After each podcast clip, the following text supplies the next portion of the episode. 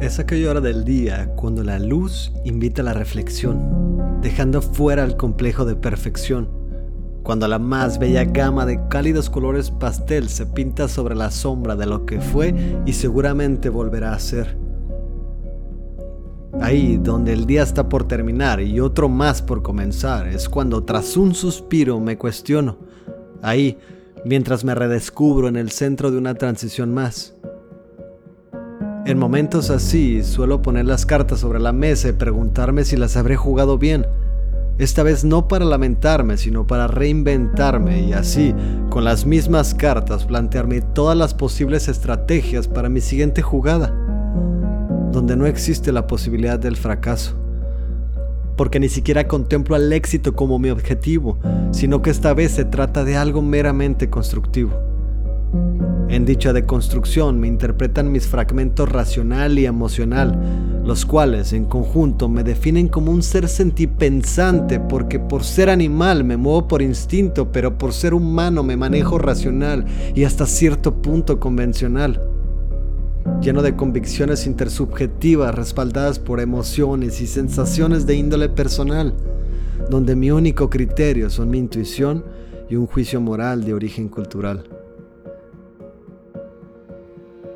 En fin, este fenómeno natural no deja de ser un evento universal,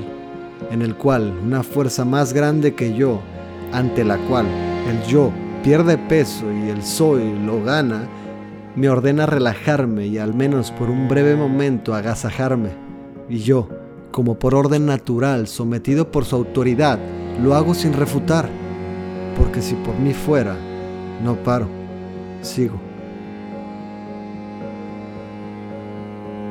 Y tras un instante de melancolía del pecho me surgen las ganas de agradecer quien soy hoy en día, porque sé que lo complicado me forma y de lo simple me formo,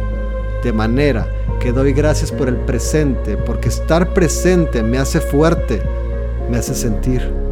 y por lo tanto discernir el hoy del ayer, el soy del fui. Del pasado no me deslindo Quiero aspirar, pero también conservar, porque el soy sobre él se ha construido y de él jamás abstraído. Desacelero, respiro, recuerdo y de vez en cuando lloro, porque el llanto purifica y me recuerda quién soy cuando más perdido estoy y la sombra, en complicidad con el llanto, frente a mí, con sus estímulos, me recuerda que si existe es porque una luz muy grande nos rodea nos calienta, abraza y consuela por las espaldas hasta de nuevo entregarnos a la suave y cálida caricia del alba.